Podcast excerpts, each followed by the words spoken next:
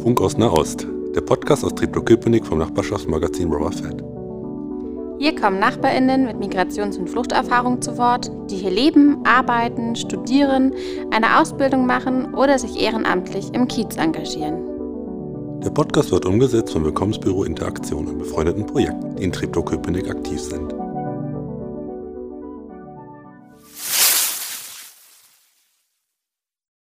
Hallo und herzlich willkommen zur Veranstaltung Zurückgehört.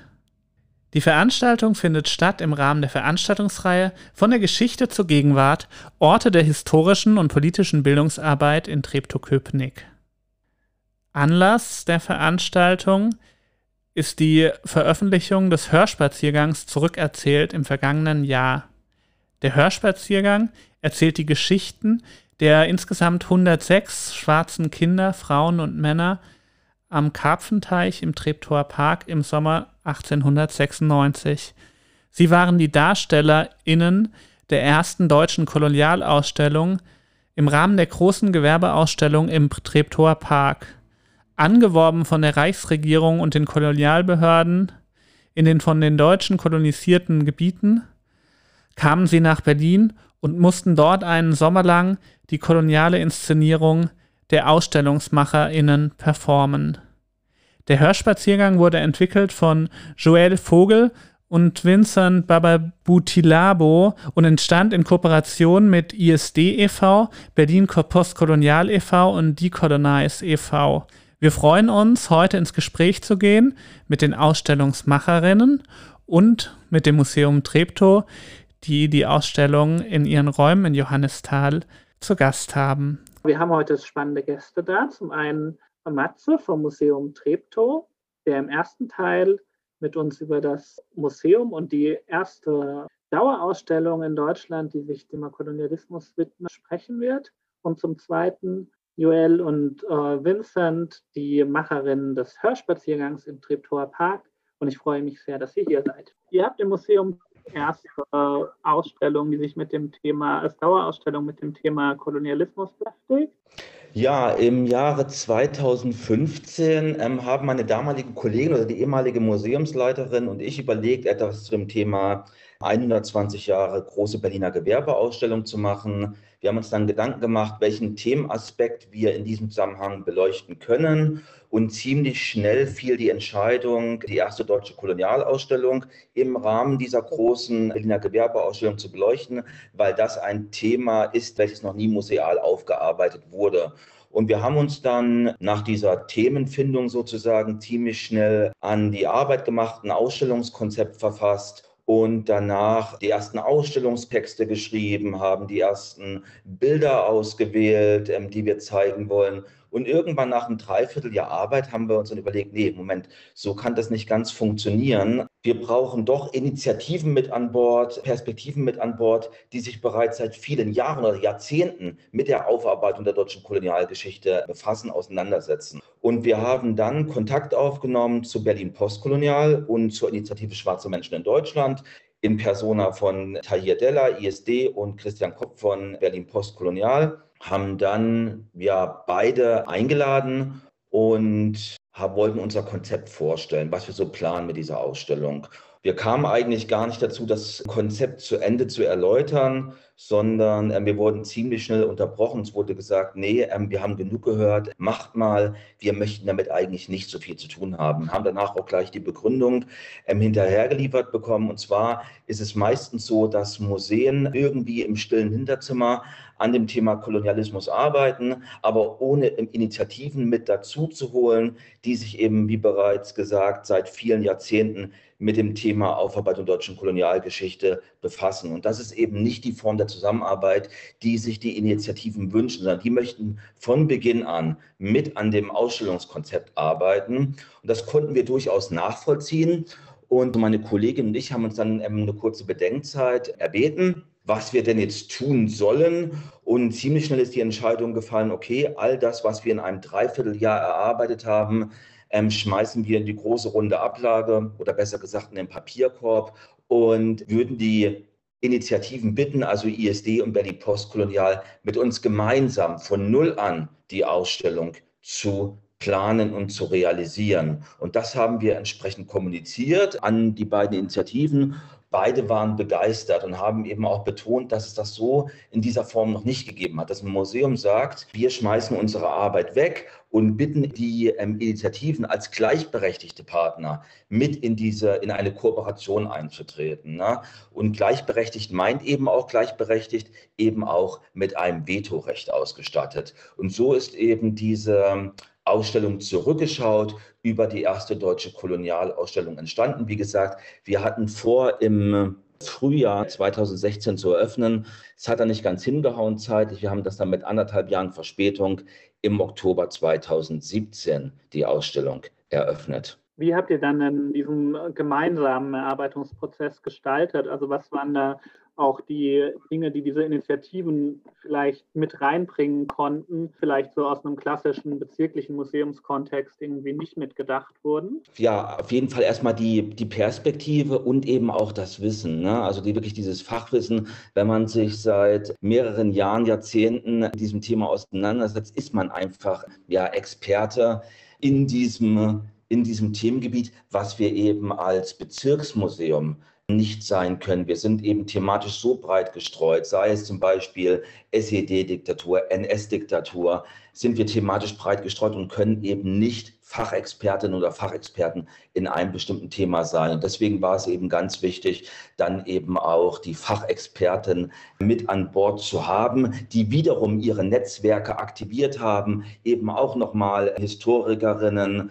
Aktivistinnen angesprochen haben, wie Paulette Reed Anderson, wie Katharina Oguntoye zum Beispiel, die dann eben an dieser Ausstellung auch mitgewirkt haben. Und ganz wichtig war es eben auch, dass sie bei der Bildauswahl zum Beispiel auch massiv eingegriffen haben und gesagt, nee, solche Abbildungen sollten wir oder zeigen wir dann in dieser Ausstellung nicht, eben um zu verhindern, dass wir bestimmtes Bildmaterial aus der Kolonialzeit eins zu eins reproduzieren. Das war eben dieser enorm wichtige Beitrag seitens ISD und ähm, Berlin Postkolonial. Genau, welche Bilder zeigt man, was sagen Bilder aus? Und die spielen ja jetzt tatsächlich in der Ausstellung auch eine ganz große Rolle. Kannst du da vielleicht nochmal ausführen, was ihr mit diesen Bildern gemacht habt und wie diese Bilder auch wirken? Wir haben ähm, Fotomaterial, was wir zeigen. Also haben erstmal versucht, auf kolonialrassistische Quellen ähm, gänzlich zu verzichten ähm, wenn wir aber kritisches Material gezeigt haben, das dann eben auch kontextualisiert. Also bei uns in der Ausstellung zurückgeschaut stehen zum Beispiel im Mittelpunkt die 106 Menschen, Kinder, Frauen und Männer, die 1896 ja in den Treptower Park gebracht wurden und dort im Rahmen einer Völkerschau ja als Anschauungsobjekte ja zur Schau gestellt wurden. Diese Menschen ähm, stehen in, in unserer Ausstellung zurückgeschaut im Mittelpunkt möchten denen auch ein Gesicht geben. Und da wir nur einseitiges Fotomaterial haben, nämlich aus oder welches von den weißen Kolonisatoren eben angefertigt wurde. Somit mussten wir auf dieses Fotomaterial leider zurückgreifen, aber eben, wenn wir auf dieses Material zurückgegriffen haben, das dann eben entsprechend kritisch kontextualisiert. Worauf wir gänzlich verzichtet haben, ist, Menschen in unwürdigen Posen, in unwürdiger Art und Weise zu zeigen. Also es gibt ja unzähliges Material, man braucht es irgendwie bloß im Internet zu suchen, beim Begriff Völkerschau und man sieht zum Beispiel schwarze Menschen oder BPOC zum Beispiel bei irgendwelchen Völkerschauaktivitäten, beim Tanzen, beim irgendwelchen Körbeflechten und solche Aktivitäten. Und solche Aufnahmen zeigen wir bei uns in der Ausstellung überhaupt nicht. Wie sind denn die Rückmeldungen, die ihr die Ausstellung bekommt? Wie nehmen das auch Leute aus dem Bezirk, also aus Treptow-Köpenick? An und gibt es aber auch darüber hinaus Rückmeldungen? Ja, das ist ganz interessant, ähm, die Besucherstruktur seit der Ausstellungseröffnung. Ähm, wenn man sich einmal die Besucherstruktur anschaut, wie sie bis Oktober 2017 ähm, aussah, dann muss, kann man festhalten, dass es überwiegend Menschen, ähm, Bewohnerinnen, Bewohner des Bezirkes gewesen sind. Das hat sich einmal komplett gewandelt. Mittlerweile ist das Publikum, kommt aus ganz Berlin oder sogar aus der ganzen gesamten Bundesrepublik, die die Ausstellung besuchen. Ein überwiegend junges Publikum, sehr viele Studierende ähm, aus der aus der gesamten Republik, die eben die Ausstellung besuchen, sei es im Rahmen von Einzelbesuchen oder eben auch im Rahmen von Gruppenbesuchen, Gruppenführungen. Und somit ist es eben so, dass ich wirklich Unigruppen mittlerweile oder durch die Ausstellung geführt habe, die aus ganz Deutschland kamen, also von, von der Uni Frankfurt, aus der Uni, von der Uni Hamburg, Uni Mainz zum Beispiel. Also das ist, ähm, hat sich einmal die Besucherstruktur komplett gewandelt. Und das ist schon interessant, wenn man sich die Zeit anschaut, wie es vor der Ausstellungseröffnung aussah. Was so die Reaktionen des Publikums angeht, muss ich sagen, 99,9 Prozent positiv. Hatte eigentlich bis jetzt nur zweimal, und ich bin der Einzige, der ja die Führungen macht, zum großen Teil mit ähm, Tahir Della von ISD und eigentlich nur zweimal etwas merkwürdige Situationen festgestellt. Einmal, ähm, dass ein etwas älterer Mann, der im Bezirk wohnt, sich massiv darüber beschwert hat, dass den Menschen, den schwarzen Menschen, so eine Rolle bei uns ähm, gegeben wird, dass das unmöglich sei, was wir gemacht haben. Und er dann letztendlich in seiner Art und Weise so ja, ähm, diskriminierend argumentiert hat, dass ich ihn dann der Ausstellung verwiesen habe. Das war wirklich der Extremfall. Und einmal war eine Besucherin da, die mir dann rückgespiegelt hat ähm, nach der Führung, dass sie relativ wenig damit anfangen könne, was ich von mir gegeben habe in der Führung, dass sie das ähm, befremdlich findet und dass es der Person Angst macht, welches Vokabular ich zum Beispiel benutze, äh, wie ich zum Beispiel auch über Bildmaterial gesprochen habe. Und damit konnte sie eben nicht umgehen und habe das dann erstmal so zur Kenntnis genommen. Und eine Woche später hatte ich dann eine öffentliche Führung. Und die Person, die sich eben kritisch geäußert hat, war dann bei dieser öffentlichen Führung anwesend und hat ihre ganze Familie mitgebracht, sozusagen als Verstärkung. Ich habe mir dann so gedacht, hm, da kann ich mich auf was gefasst machen, dann wird ja die ganze Familie dann gleich auf mich losgehen nach der Führung. Und es war dann aber so, dass die Dame auf mich zukam und sagte, nee, sie ist im Laufe der Woche nochmal in sich gegangen und sie kann durchaus verstehen, was ich eigentlich von mir gegeben habe in meiner Führung. Ich solle das Gleiche doch jetzt eben auch mit ihrer Familie machen. Das war für mich doch ein recht ähm, ja, positiver Moment. Ja, das ist ja wirklich super schön, dass man dann auch mal so direkt mitbekommt, dass da auch eine Weiterentwicklung da ist. Weiterentwicklung ist vielleicht auch das äh, nächste Stichwort. Ich habe gehört, dass ihr dabei seid, die Ausstellung auch nochmal zu überarbeiten. Ähm, wie kam es dann dazu und was sind denn die Pläne, die ihr jetzt aktuell noch habt? Ja, genau. Ähm, die Ausstellung soll überarbeitet werden. Wie gesagt, die Ausstellung war von Anfang an als nicht abgeschlossenes Projekt geplant. Sie ist ja, wie gesagt, eine Dauerausstellung, also nicht wie andere Museen das machen. Jetzt befassen wir uns mal mit dem Thema Kolonialismus, zeigen eine Ausstellung ein halbes Jahr und dann ähm, legen wir die Ausstellung in den Keller, sondern wir haben von vornherein gesagt, das ist bei uns eine Dauerausstellung so ein wichtiges Thema und eben auch ein nicht abgeschlossenes Thema, Work in Progress, ähm, angelegt. Und im letzten Jahr startete ein berlinweites Projekt, die koloniale Erinnerungskultur in der Stadt.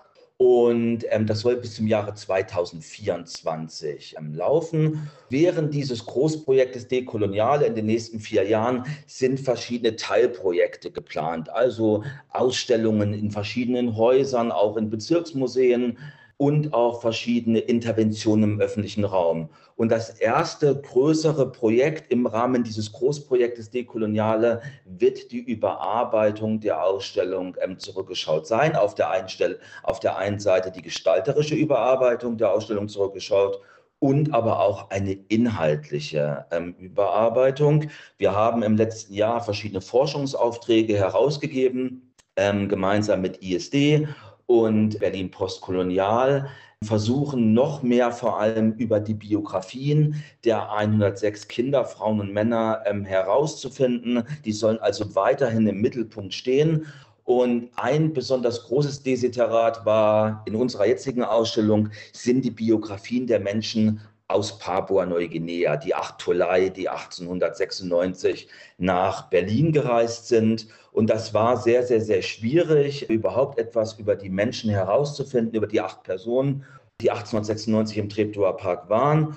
Und wir haben aber einen Forschungsauftrag herausgegeben an die Uni Bremen, die sich, ähm, einen Forschungsschwerpunkt haben Papua-Neuguinea. Die haben dann auch Kontakte aufgenommen nach Papua-Neuguinea, sodass wir eben auch zu den Menschen Informationen bekommen zu den Biografien. Genauso haben wir es auch gemacht zu den ähm, Herero Nama, dass wir zum Beispiel einen Forschungsauftrag nach ähm, Namibia ähm, rausgegeben haben sodass wir da auch mehr über die Biografien der 106 Kinder, Frauen und Männer noch in der Ausstellung zeigen können. Es geht ja auch darum, den Leuten ein Gesicht zu geben, da wieder Sichtbarkeit zu schaffen und äh, uns auch zwei exemplarische Biografien mitgebracht, vielleicht auch als kleiner Eindruck von der Ausstellung. Es waren eben keine stummen ähm, Statisten, sondern Menschen, die mit eigenen Ideen, mit eigenen Vorstellungen, mit eigenen Forderungen auch 1896 nach Berlin gereist sind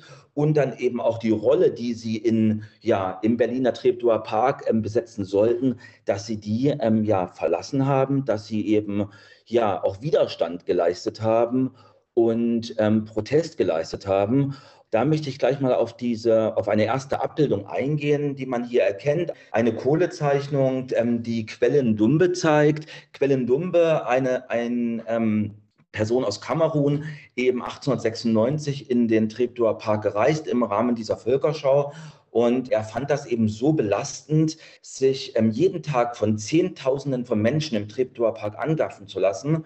Und er hat sich dann ähm, während seines Berlin-Aufenthaltes ein Opernglas zugelegt und hat den Spieß sozusagen umgedreht. Er hat mit seinem Opernglas nichts mehr aufgeführt im Treptower Park, sondern hat sich jeden Tag während der Kolonialausstellung auf einen Stuhl gesetzt und mit seinem Opernglas auf das weiße gaffende Publikum zurückgeschaut. Das war auch so ein bisschen die Inspiration für unseren Ausstellungstitel zurückgeschaut. Also das eben eine ganz interessante Form des Widerstandes, des Protestes gewesen. Leider gibt es von der ähm, Aktion keine, kein Foto, obwohl damals die Medien, die Zeitungen darüber sehr häufig berichtet haben.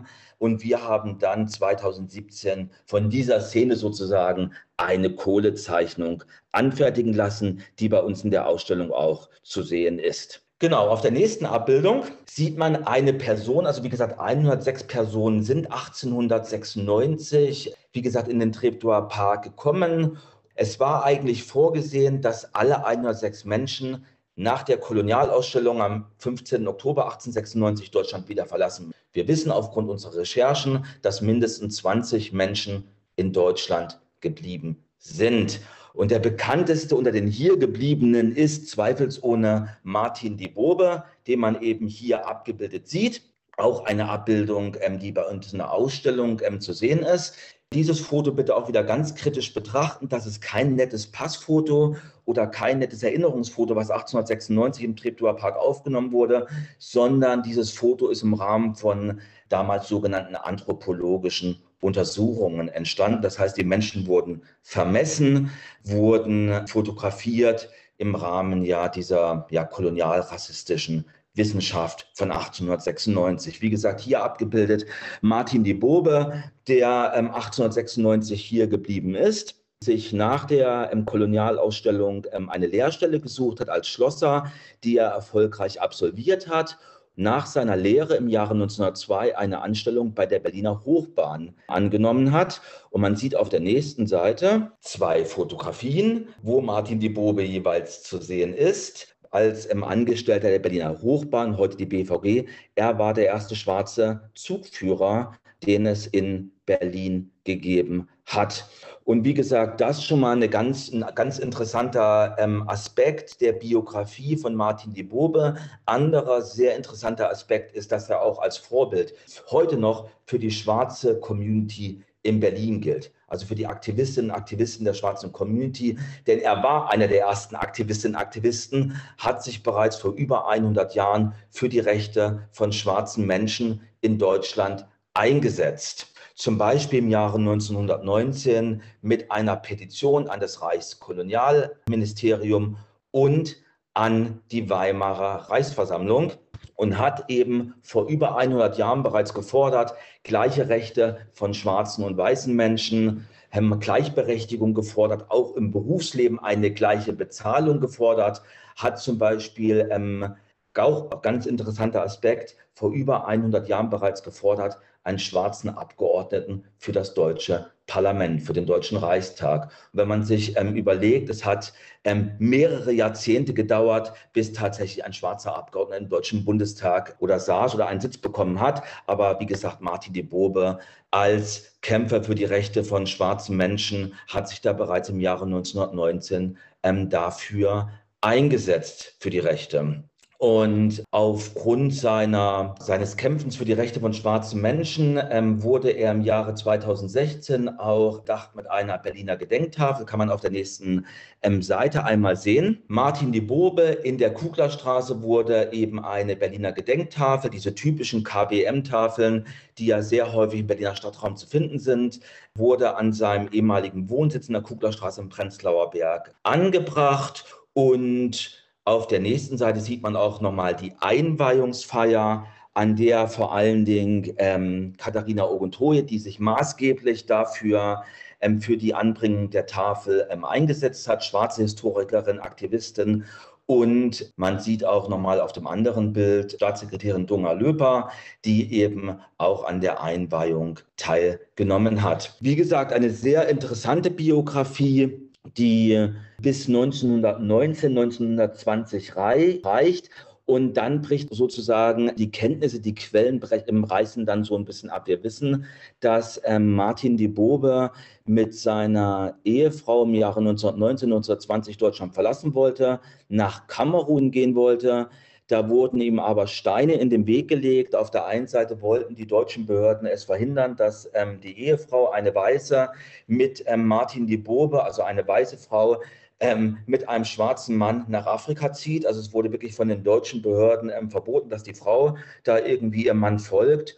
Und eben Kamerun wollte auch die Einreise von Martin die Bourbe verhindern, weil nach dem Ersten Weltkrieg Kamerun keine deutsche Kolonie mehr gewesen ist, sondern ein französisches Protektorat.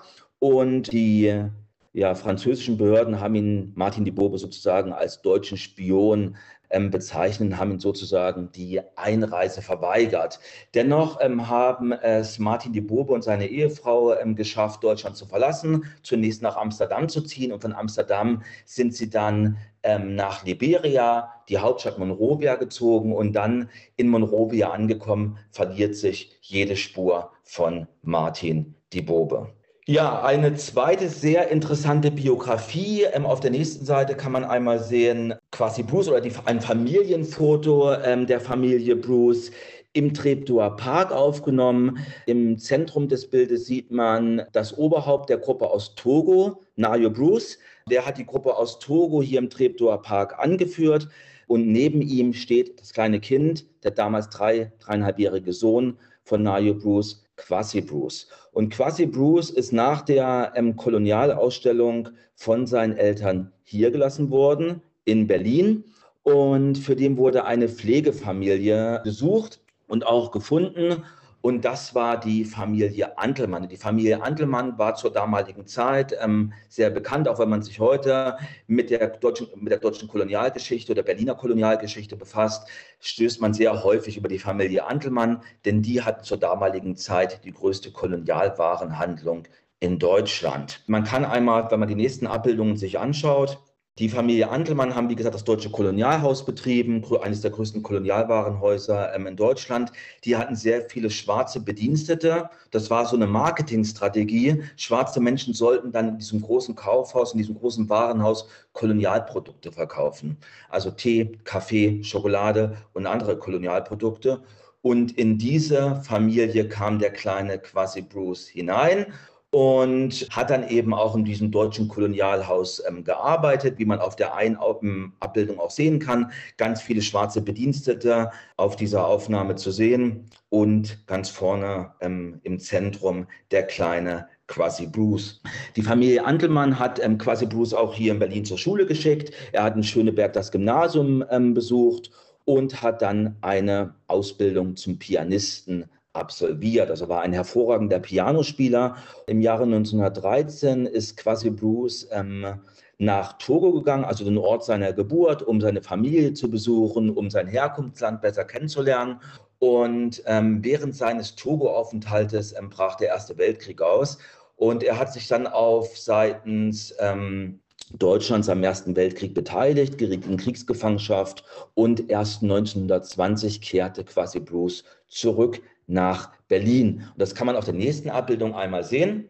Quasi Bruce als junger Mann auf der linken Aufnahme in den 1920er Jahren. Wie gesagt, kehrte nach Berlin zurück, hat als Pianist gearbeitet bei im Charlottenburger Opernhaus, die heutige Deutsche Oper, hat auch in mehreren Bands ähm, Piano gespielt und diese Karriere ging eigentlich bis zum Jahre 1933, bis zur Machtübernahme durch die Nationalsozialisten. Es gab dann ein Auftrittsverbot für schwarze Menschen oder schwarze Menschen haben generell überall ihre Jobs verloren, die in Deutschland gearbeitet haben. Es gab einen zunehmenden Rassismus ab 1933 was jetzt nicht heißen soll, dass in den 1920er Jahren es keinen Rassismus gegeben hat, aber wie gesagt, ab 33 eben nochmal eine massive Zunahme und es gab eben kaum Möglichkeiten für schwarze Menschen überhaupt einem Beruf nachzugehen.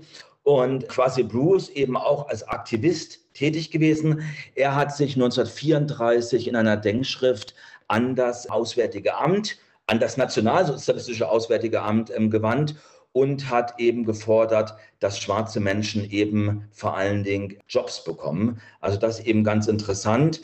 Es ist aber dennoch nicht viel passiert, obwohl er eben diese Denkschrift an das Auswärtige Amt gerichtet hat.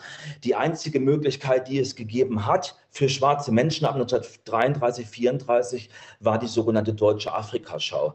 Also eine Völkerschau ganz nach dem Motto wie 1896 im Treptower Park, schwarze Menschen sollten irgendwo exotisch gekleidet, in Anführungszeichen, Folklore aufführen.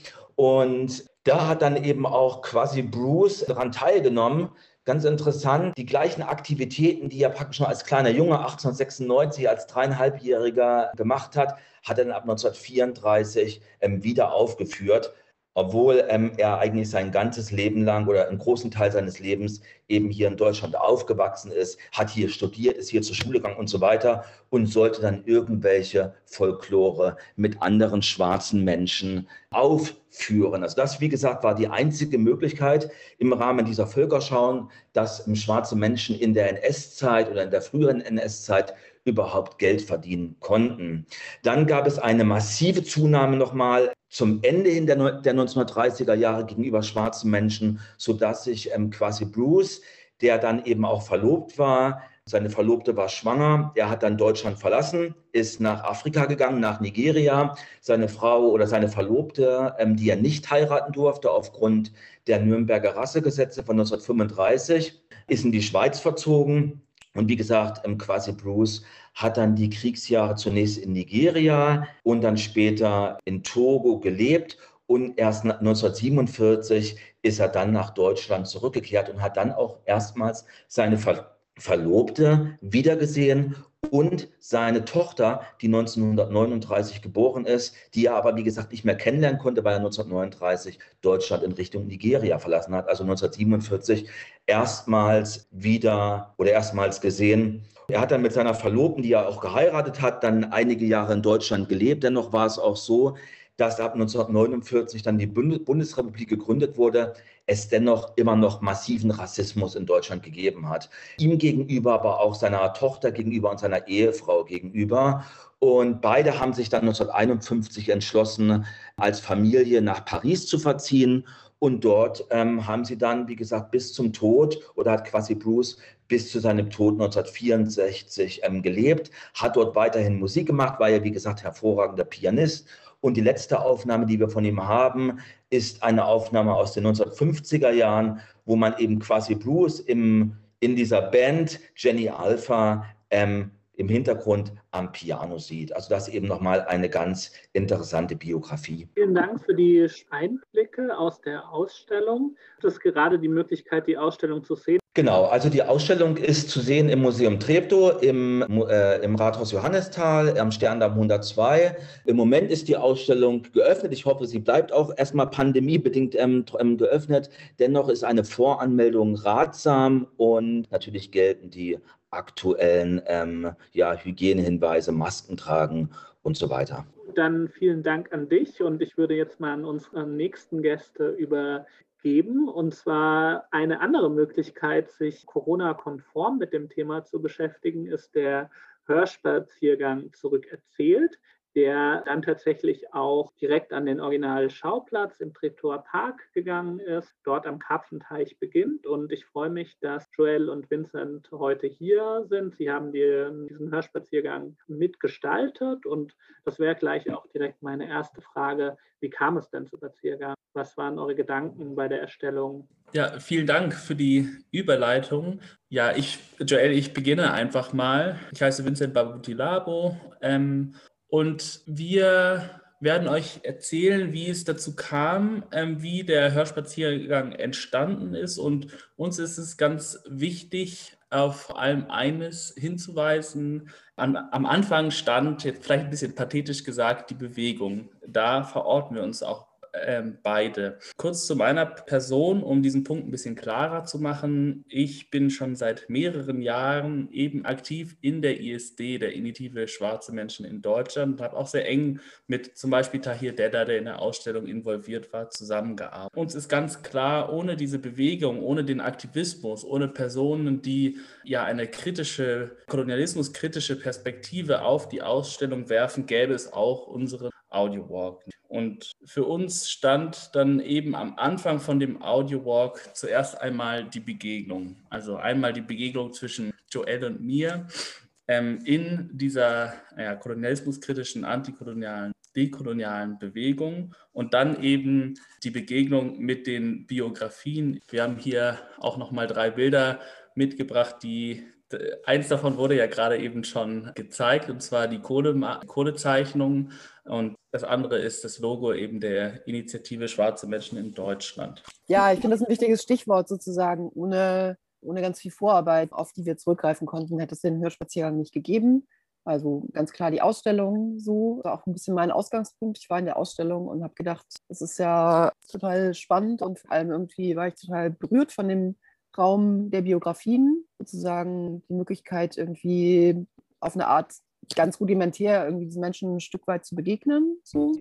Und hatte gleich die Idee, aber dass, da das Museum so weit weg ist von dem Treptower Park und dem Ort des damaligen Geschehens, dass es schön wäre, das dahin zu tragen. Und da ich Audiokünstlerin bin, lag das nahe, einen Hörspaziergang zu machen. Aber ich würde das auch nochmal weiter fassen, also so wie Vincent sagt, so, es fußt halt auf, auf einer Bewegungsforschung auch. Und die geht irgendwie natürlich endlos zurück bis zu diesen Menschen, um die es da geht. Aber es geht eben auch zurück auf Katharina Oguntuye, deren Name ja auch schon gefallen ist, die in den 80er Jahren sozusagen die schwarze Biografieforschung in Deutschland mit gegründet hat, eigentlich, kann man sagen, so damit angefangen hat. Und ähm, genau, das ist auch irgendwie, finde ich, immer ganz wichtig zu wertschätzen. Ohne diese Arbeit wüssten wir eben heute auch über ganz viele Menschen nicht so viel. Und deswegen ist, ähm, kommt Katharina eben auch in unserem Hörspaziergang zu Wort.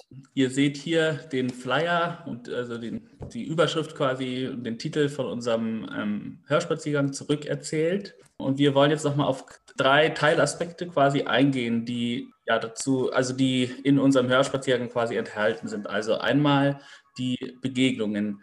Ähm, ich erinnere mich noch echt gut. Also Joel hat das Projekt initiiert und mich dann dazugeholt, um das Skript für den Audiowalk eben zu verfassen und auch für mich stand am Anfang so ganz klar die Begegnung mit den Bildern und den Geschichten der 106 Menschen, der 106 DarstellerInnen. Also Joel hat mich quasi in einen Raum eingeladen und an dem alle vorhandenen Fotos und Namen auf die Wände aufgeteilt waren. Also sie waren aufgehangen. Und ich habe mich quasi in den in den Raum begegnen, es war, be, begeben und es war ein sehr eindrückliches Erlebnis, weil mir Joel dann nochmal wirklich mehreren Stunden von jeder dort dargestellten Person die Geschichte erzählt hat. Also das, äh, was wir wissen aus dem Archivmaterial. Und da ist es sofort losgegangen mit Fantasie, mit ähm, wirklich, ja, ich war auch sehr beeindruckt von eben diesem Fakt, dass, wie Matthias es auch so, schon schön gesagt hat, die Personen immer mit Agency auch da waren. Also sie waren nie passive, in Anführungsstrichen, Opfer, sondern immer Menschen mit einer spezifischen Haltung, mit einem Anliegen, wie zum Beispiel Martin Diebobe, der dann auch Aktivist geworden ist und in der SPD, glaube ich, sozialistisch aktiv war. Genau, also auch am Anfang stand für mich einmal eben auch die Begegnung, die Joel so ein bisschen szeniert hat. Und ein Punkt war für uns wichtig, die Biografien eben auch mit einer bestimmten Haltung anzugehen. Und zwar mehrere Punkte. Joel, du kannst da bestimmt sicher gleich noch ganz, ganz vieles ergänzen, aber ein Punkt, der mir immer wichtig war, ja, die Geschichte auch gegen den Strich zu bürsten. Wir kennen alle diese dominanten Narrative über schwarze Menschen, vor allem wenn wir in die Geschichte blicken als Opfer von Rassismus, von Kolonialismus, aber eben zu schauen, hey, wo, wo gab es denn da die Widerstände dagegen? Wo gab es Momente von Solidarität, also über die Grenzen, über die sogenannte Color Line hinaus? Und setz mal ein, ähm, Genau, also dieses, was du schon beschrieben hast, so dieser, ähm, unser erster ähm, gemeinsamer Schritt irgendwie in die Begegnung, das war für mich tatsächlich so ein mehrstufiges Erlebnis und es war ziemlich wichtig, mir eben auch die Zeit und, und sozusagen die Energie zu nehmen,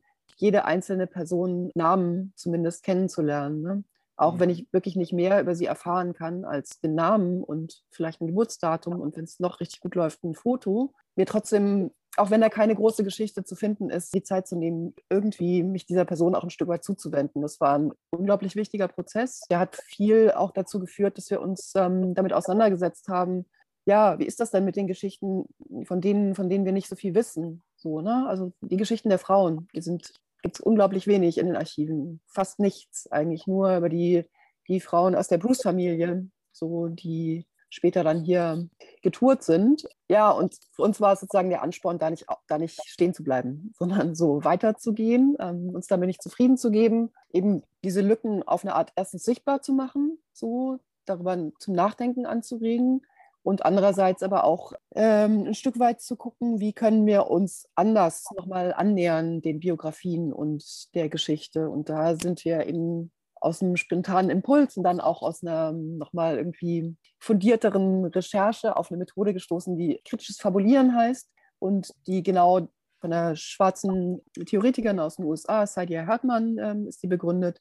Und da geht es eben genau darum, sich mit dem Archiv auseinanderzusetzen, aber über das Archiv hinauszugehen und ähm, eine Vorstellung zu machen von, von den Geschichten der Menschen Fragen zu stellen. Was wäre gewesen, wenn? Hätte es nicht so sein können? Und darüber nochmal ähm, eben eine Annäherung an Geschichte zu schaffen, die von dem hegemonialen Archiv unabhängig sich ein Stück weit macht. Genau. Und das war sozusagen der, ja, sag mal. Mir fällt da gerade ein, weil ich auch an den vor, vorherigen Input denken musste. Da gibt, wurde doch erwähnt, die acht Tolai, die aus Papua-Neuguinea gekommen sind.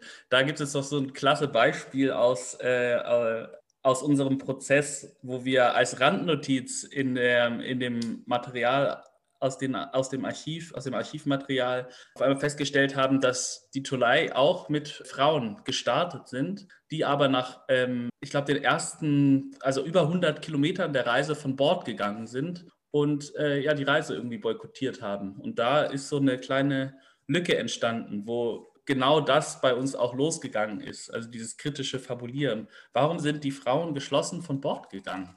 Gab es Streit? Haben sie sich solidarisch zusammengeschlossen, um gegen etwas zu protestieren? Da, das sind die kritischen Fragen, die aus dieser Lücke quasi entstanden sind. Und dann in der weiteren Recherche haben wir auch festgestellt, dass es da durchaus auch um Landdeals ging mit mit Deutschland oder äh, hier der Papua-Neuguinea Company, glaube ich, und trotzdem bei den Tolai zum Beispiel Land matrilinear äh, weitervererbt.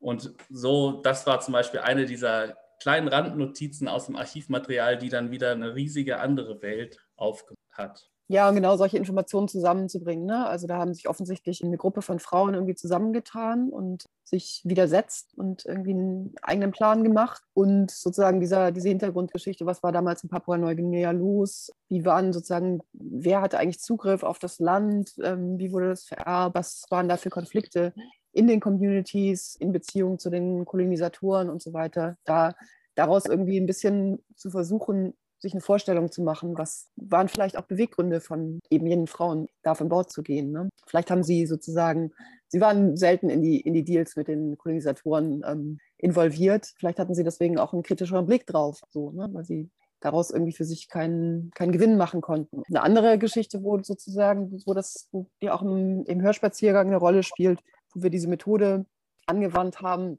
war die Geschichte der Schwester von Quasibus. Also genau, auf Quasibus wurde ja schon eingegangen von, von Diamatze. Und er hatte eine, ich glaube, sechs Jahre ältere Schwester. Nee, wesentlich älter. Doch, stimmt ungefähr. Die war 14. Also war sie doch neun Jahre älter. Und ähm, die war schon seit einigen Jahren in Berlin zur Schule gegangen. Ihr Vater hatte sie auf einer seiner früheren Reisen hier in Berlin in eine Familie gegeben und sie sollte irgendwie hier eine Schul Schulbildung kommen und dann als Lehrerin zurück Togo kommen. Und wir haben uns gefragt, wow, wie war das wohl? Also sie hat in Berlin gelebt, ist hier zur Schule gegangen, hatte ein irgendwie Alltagsleben hier und mit einem Mal war sie zwar mit ihrer Familie wieder zusammen, aber sie war in dieser Ausstellung und sie wurde nochmal auf eine ganz andere Art, als sie das bestimmt auch in ihrem Alltag wurde, aber auf nochmal eine ganz andere Art irgendwie angegafft und zu einem Objekt gemacht. So. Aber gleichzeitig wir uns dann vorgestellt, sind ja super viele Schulklassen durch diese Ausstellung gegangen. So es hätte ja auch sein können, dass ihre Klasse da kommt und sie plötzlich irgendwie nicht mit ihnen ist, wo sie eigentlich die ganze Zeit war, sondern plötzlich von ihnen angeguckt wird als Ausstellungsobjekt. Und sozusagen aus dieser, aus der Vorstellung dieser Geschichte ist halt eine kleine Szene geworden, wo wir genau dieses Innenleben von ihr ein bisschen versuchen zu erzählen.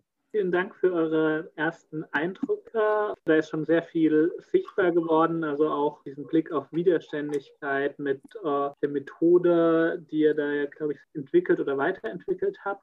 Und ihr habt uns auch eine kurze oder Hörbeispiele mitgebracht aus dem Audioboard. Können wir uns die jetzt mal anhören? Sehr gerne. Joel, wollen wir vorher oder nachher was zu der Szene sagen? Hinterher, oder? Okay. Du musst aber auch noch dein Mikro ausmachen. Die Geschichte, durch die ich dich begleite, erzählt von diesem Sommer im Jahre 1896. Es ist die Geschichte, wie 106 Menschen aus den damaligen deutschen Kolonien einen Sommer lang diesen Ort geprägt haben. Sie kamen von unterschiedlichen Orten und aus sehr unterschiedlichen Leben. Aus dem heutigen Togo, Kamerun, Papua-Neuguinea, Namibia und Tansania und aus Berlin.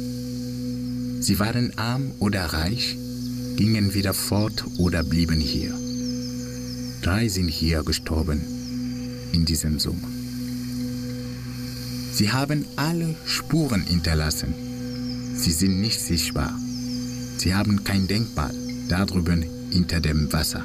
Aber sie spiegeln sich in dem Korsen des Wassers, flüstern von den Blättern und Ästen dieser Bäume.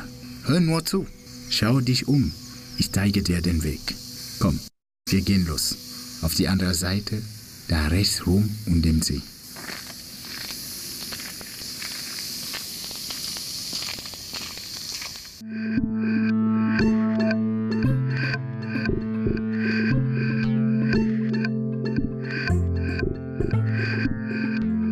Manchmal lässt sich nicht rekonstruieren, wie es war, aber es lässt sich die Frage stellen, was hätte sein können. Was wäre wenn? Hallo, ich bin Della Dabulamanzi.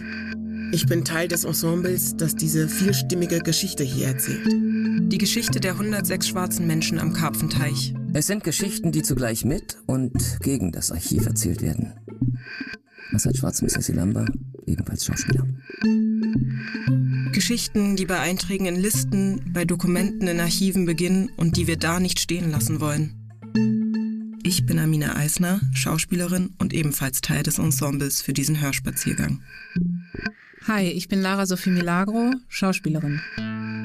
Unsere Stimmen erzählen Geschichten wahrer Personen. Einer widerständigen Frau, eines Prinzen, der Tochter eines Geschäftsmannes, eines Priesters, einer Mattenflechterin, eines Goldschmieds, eines Webers, eines Kindes, das keines sein durfte, einer Lehrerin, eines Vaters, einer Dolmetscherin, eines Geschäftsmannes, einer Witwe, einer Mutter, eines Politikers, eines Bauern. Des schnellsten Schusterlehrlings des Jahres 1893 in Berlin. Einer Schülerin. Eines Weisen. Eines umtriebigen Kindes.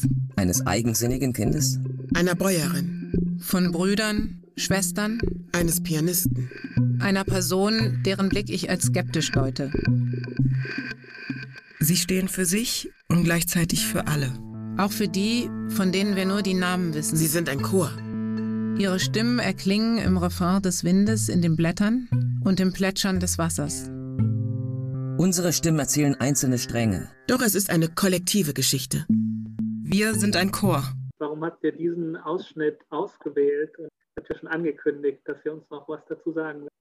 Naja, es schließt so ein bisschen an an das, was wir vorher gesagt haben, ne? Ähm, dass wir halt auch die Methode offenlegen wollten, sozusagen, mit der wir arbeiten, die Herangehensweise, mit der wir arbeiten.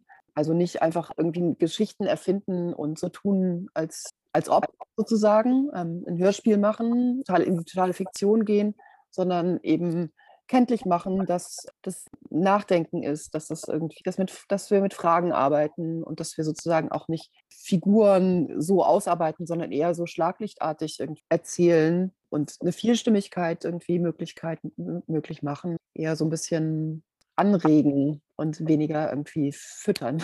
Und der zweite Aspekt, ich mache einfach mal weiter, Vincent. Der Anfang mit, wir haben uns ja entschieden, sozusagen Quasi Bruce als Erzähler auftauchen zu lassen in dem, in dem Hörspaziergang und ihn quasi als alten Mann zurückkehren zu lassen an diesen Ort, an dem er einen Sommer seiner Kindheit verbracht hat, unter relativ gewaltvollen Bedingungen und sozusagen als alter Mann darauf zurückzugucken und das zu erzählen. Und er ist halt so der Begleiter, der einen durch den Hörspaziergang bringt und immer wieder sagt, wo man langlaufen soll, Kulisse erzählt und so weiter. Und das war uns eben wichtig, um auch den, den Ort irgendwie einzubinden und einen Bezug zu schaffen, dass die Zuhörerinnen auch irgendwie sich auf den Ort beziehen und textlich irgendwie auftaucht, dass man mit den Blicken gelenkt wird. Genau, und so ein bisschen auch in so zum Teil ja auch poetische Bilder. Das Kräuseln des Wassers spielt eine Rolle. Das Pianospiel spielt auch eine große Rolle. Wir haben eine Pianistin aus Leipzig, Olga Resnitschenko, Pianomusik einspielen lassen, klar, weil quasi Bruce Pianist eben war. Und die Vorstellung, äh, äh, diese Idee kam halt auch aus so einem ja, Fabulieren heraus. Wir wussten dank der tollen, äh, dank der tollen Materialien aus dem Archiv, ja, er war Pianist. Wir kannten auch das Foto von ihm als relativ alten Mann schon in der Band von Jenny Alpha und haben uns einfach nur vorgestellt, gut, er war noch sehr lange auf Tour. Was ist, wenn er einfach nochmal auf Tour war in Berlin und dann nochmal sich gedacht hat, hey, vielleicht gehe ich mal an den Karpfenteich und gehe an diesen Ort des Geschehens und ja, haben uns dann eben vorgestellt, was waren ähm, worauf blickt er Jahre danach? Ähm, das Wasser ist noch das gleiche, vielleicht stehen noch ein paar Bäume und so haben wir dann eben auch den Übergang zu, zur Gegenwart quasi nachvollziehen können, diesen, über, weil wir uns gefragt haben, gut, wir blicken jetzt auch auf den Karpfenteich, aber was erinnert, was ist eigentlich noch da? Was erinnert an die Geschichte? Auf den ersten Blick eben nichts, aber die, das Wasser ist auch immer noch da, vielleicht sogar ein paar Bäume, ähm, dass äh, der Wind, wie er durch die Blätter geht. Und so sind, haben wir eben auch zu so einer Sprache gefunden. Was vielleicht als letzter Punkt da auch noch wichtig war, warum wir auch diesen, diesen Ausschnitt ausgewählt haben, ist, wir fanden es irgendwie auch gut und richtig, dass die SchauspielerInnen, die, die da sprechen, als Akteurinnen und Personen irgendwie kenntlich ähm, sind. Deswegen sagen sie zum Beispiel auch alle ihren Namen, also bis auf ähm, Bruce, der großartige Serge Fuha, der durfte seinen Namen nicht sagen. Aber dass irgendwie auch klar ist, ähm, es gibt keine Behauptung, sondern es ist, eine, es ist eine Erzählung und ich entscheide mich so ein Stückchen auch im Zuhören, wie ich damit umgehe.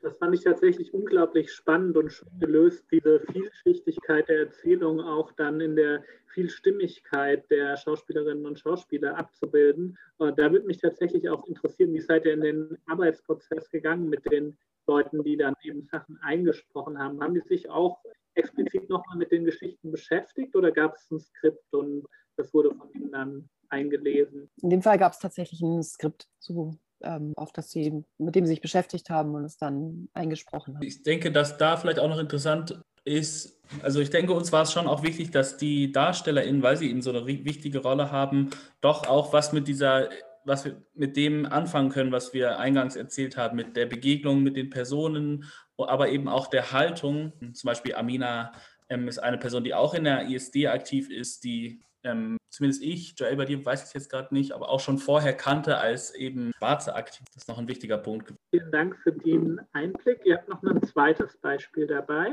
3 Uhr, die Show beginnt.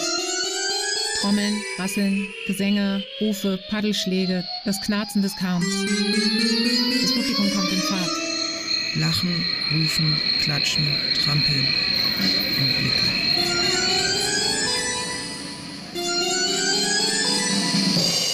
Neugierige Blicke, hämische Blicke, verwunderte Blicke, kalte Blicke, schüchterne Blicke, schmerzende Blicke, verliebte Blicke vermessende Blicke, laute und leise.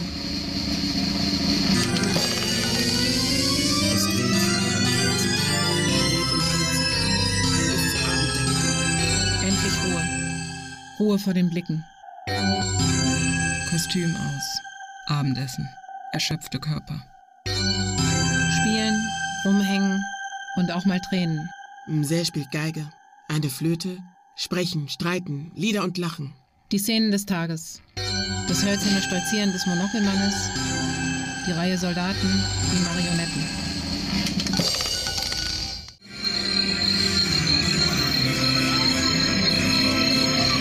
Mir ist kalt. Mir ist kalt.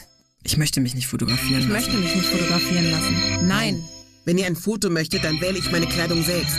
genau so. Ich will eine bessere Ich Bezahlung. will eine bessere Bezahlung. Wir sind keine Forschungsobjekte. Wo sind die Körper der Verstorbenen? Wir sind keine Forschungsobjekte. Das stand nicht im Vertrag. Nein, Wir möchten wärmere Kleidung. Ich gehe, wann ich möchte. ich gehe, wann ich möchte. Warum bekommen die Männer so viel mehr Lohn? Warum bekommen die Männer so viel mehr Lohn als wir? Ja, sag es ihnen. Ich möchte mich nicht fotografieren lassen. Nein, Nein, nein. wir wollen uns nicht untersuchen lassen. Wir wollen uns nicht untersuchen lassen. Wir wollen uns nicht untersuchen lassen. Nein. Es reicht. Es reicht. Es reicht. Es reicht. Warum habt ihr diesen Beispiel gewählt und was eure Gedanken? Ähm, Vincent, da du nicht anfängst, fange ich mal an. naja, also klar, die Widerständigkeit ins Zentrum zu stellen, ist bei uns eben sozusagen von vornherein so das wichtigste Motiv. Und da haben wir sozusagen alle Widerstandsmomente gesammelt, die irgendwie tatsächlich verbrieft sind und erzählen die auch alle, die wir gefunden haben. Und sind halt darüber hinaus dann auch noch so wieder ein Stück weiter gegangen und haben überlegt, okay, tatsächlich haben die Frauen ja wirklich unglaublich viel weniger Lohn bekommen als, als die Männer so, ne? Vielleicht haben die sich darüber ausgetauscht. Vielleicht haben die auch ähm, sozusagen, genau, sich da irgendwie ein Stück weit solidaris solidarisiert. Das war wieder so ein Moment von Fabulation und genau, und Sichtbarmachung von auch von Perspektiven, die nicht im Archiv nicht gut reprä- repräsentiert sind. Und der zweite Aspekt, wo der erste Teil des Hörbeispiels ähm, eine wichtige Rolle spielt, ist, war so ein bisschen, haben wir uns lange auch ähm, schwer mitgetan, wie können wir denn eigentlich das Gewaltverhältnis, was dort geherrscht hat, erzählen, ohne zu empowern. Das hat uns sehr lange beschäftigt und war irgendwie schwer zu knacken. Ja, letztlich sind wir darauf gekommen, so dass äh, Sounddesign eben eine ganz wichtige Rolle dabei spielen muss. Also dass es sozusagen auf die Ebene des Sounds ähm, gelegt werden muss und sprachlich da irgendwie sehr reduziert das Erzählen. So ist es zu diesem, wir nennen das immer das, das Zirkusrad, das dreht und dreht sich, ähm, dieser Sound eben dazu gekommen, der so auch ein bisschen diese überdrehte, diese Absurdität der Situation ähm, ein Stück weit ähm, erzählt, der dann, ich weiß nicht, wie gut man das jetzt hören konnte, sozusagen in diesem Zusammenschnitt, aber in dieser Widerständigkeitsszene, wo das ähm, die Hauptrolle spielt, äh, eben ein Stück weit zerbricht. Also dieser Sound wird auch zerstört quasi. Ja, das war wirklich ähm, eine harte Nuss für uns. Also wie können wir ähm, diese Geschichte des Gewaltverhältnisses erzählen, ohne zu empowern, wie du sagst, Joel. Und ja, auch rein physisch begibt man sich ja auch an den Ort des Geschehens. Und äh, da ist auch für uns eine ganz wichtige äh, Frage. ge- Unser Zielpublikum sind alle Menschen, eben auch schwarze Personen, wenn die sich an den Ort begeben. Müssen wir, also wie erzählen wir die Geschichte, dass es eben nicht ähm, zu einer Reproduktion des Gewaltverhältnisses oder der gewaltvollen Situation kommt, eben da kaputtmachen des Sounds oder eben diese Perspektive der Widerständigkeit hat uns da sehr geholfen, an einem Ort eben, an dem Ort des Geschehens, dem Ort des Gewaltverhältnisses eben auch die Perspektive de- der Widerständigkeit ähm, klar machen kann. Also man kann an einem Ort ganz viele Geschichten erzählen und ich fand das, also das sind ja zwei, also das Soundbeispiel, was wir euch gerade vorges vorgespielt haben, sind Ausschnitte aus zwei zeitlich im Audiowalk auseinanderliegenden Szenen. Also einmal die Szene, die wir Showbiz nennen, wo die, äh, der Alltag ein bisschen dargestellt wird und einmal eine Szene, wo es eben um die Widerstände, die konkreten Widerstände, die es gab, geht. Und in der ersten Szene, wo, es, wo die, dieser Alt, auf den Alltag eingegangen wird, da kommt auch dieses Motiv von dem Blick, so schmerzhafte Blicke, verliebte Blicke. Und da, ich finde, da wird es auch nochmal so schön klar. Also dieses äh, auch aus der, ähm, aus der Ausstellung kommende zurückgeblickt, also wie viele, wie vielschichtig ein Ort sein kann. Das wird da, finde ich, ganz, ja, ganz schön äh, deutlich. Vor allem mit der Figur, die, die da gesprochen hat, die Schwester von äh, Quasi Bruce, die eben als Schülerin schon in Berlin war und dann aber eben da als Darstellerin auf der Ausstellung aktiv Und ja, für uns war dann ganz klar, also wie viel, wie vielschichtig war allein ihr Blick. Sie kannte ja die Realität als Schülerin in Berlin. Sie kannte aber auch eben die koloniale Situation, in dem sie da angeheuert war. Sie kannte aber auch also die koloniale Fantasie, die dahinter steckte, weil sie ja wusste, das ist überhaupt nicht ihre Lebensrealität, die sie jetzt da darstellt und so weiter und so fort. Also ein Ort und sehr, sehr, sehr viele Blicke, sehr, sehr viele Perspektiven, sehr viele Facetten von Geschichte. Auch so die Anknüpfung an aktuelle Kämpfe oder wie gegenwartsbezogen viele dieser Auseinandersetzungen auch heute noch sind. Also die Auseinandersetzung um Lohn, die feministischen Kämpfe. Und das fand ich dann an der Stelle ganz stark auch zu sehen, irgendwie, dass eben ganz viele der, dass ihr angefangen habt, damit zu sagen, ihr kommt aus dem Bewegungsmoment und dass dann in diesem Hörbeispiel auch wieder so eine Referenz oder so eine Aktualisierung gemacht wird und gezeigt wird, irgendwie so ganz viele dieser Fragen sind auch heute noch aktuell. Was mich auch noch interessiert würde, ihr habt ja im September 2020 eure Premiere gehabt auch in diesen schwierigen, herausfordernden Corona-Zeiten. Wie waren denn bisher die Rückmeldungen von Menschen, die den Hörspaziergang schon machen konnten? Was habt ihr da bekommen? Was hat es mit den Menschen gemacht, die eben diese, diesen Spaziergang tatsächlich dort am Ort auch?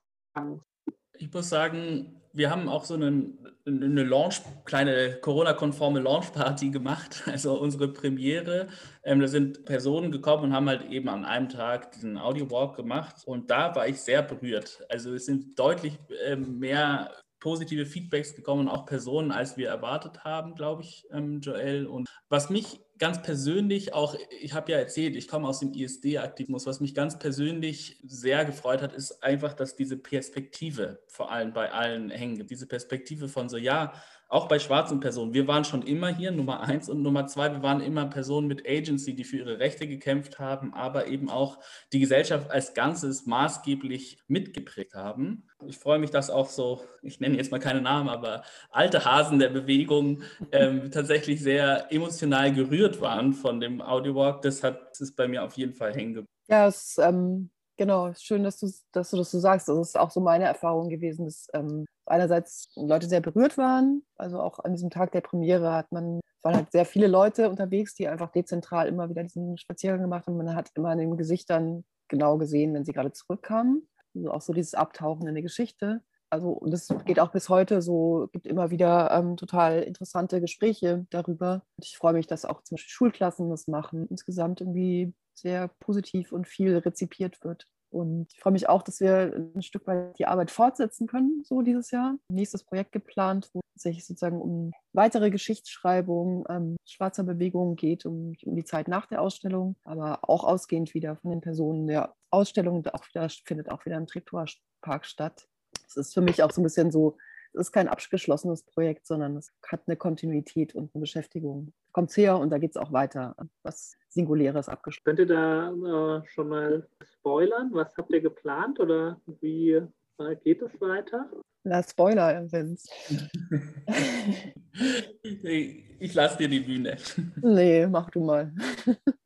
ja, du ergänzt einfach. Also wir werden wieder an den Ort äh, des Geschehens gehen, aber diesmal live ähm, mit auch DarstellerInnen, die wir kennenlernen durften über unsere Arbeit, über unsere Kontakte. Und ja, die Idee ist eine Live-Performance am Karpfenteich eben zu der Geschichte nach der Ausstellung äh, zu machen. Die Geschichte, ähm, Matze, du hattest es ja schon erwähnt, zum Beispiel die Petition oder also Martin die Bobe, die wirklich echt ein Grundstein ist für schwarze Bewegung in Deutschland. Ein unglaublich cooler, facettenreicher Bezugspunkt auch noch für uns heute. Ja, das als Spoiler. Bei mir war es so, ich habe den Audiowalk im November gemacht, an einem sehr grauen Tag. Und also das, was ihr auch berichtet habt, dieses Abtauchen in die äh, Atmosphäre, in diese Geschichte, das hat super gut funktioniert, obwohl das eigentlich irgendwie gefühlt, als ich angefangen habe, habe ich gedacht, das ist jetzt gerade sehr weit entfernt von diesem Berlin im Corona-November, aber bin dann sehr gut äh, reingekommen und ich fand das irgendwie wirklich sehr spannend, da auch am authentischen Ort diese Geschichten zu vermitteln und sehr gespannt, wie es weitergeht. Der vielleicht auch das Verbindende der Veranstaltung, irgendwie im Museum Treptow gibt es eine Überarbeitung, da wird mit der Geschichte weitergearbeitet. Ihr mit dem nach dem Hörspaziergang dann auch nochmal einen performativen Weiterentwicklung. Ich bedanke mich ganz herzlich bei unseren Gästen. Das war die äh, Veranstaltung zum, zur Ausstellung Zurückgeschaut und zum Hörspaziergang zurückerzählt im Rahmen der Veranstaltungsreihe von der Geschichte zur Gegenwart, historisch-politische Bildung in Köpenick. Genau, vielen Dank. Danke auch für die Einladung. Danke. Ja, vielen Dank. Das war der Podcast Funk aus Nahost. Mehr Geschichten findet ihr auf www.rawafit.interaktion-tk.de. Bis bald!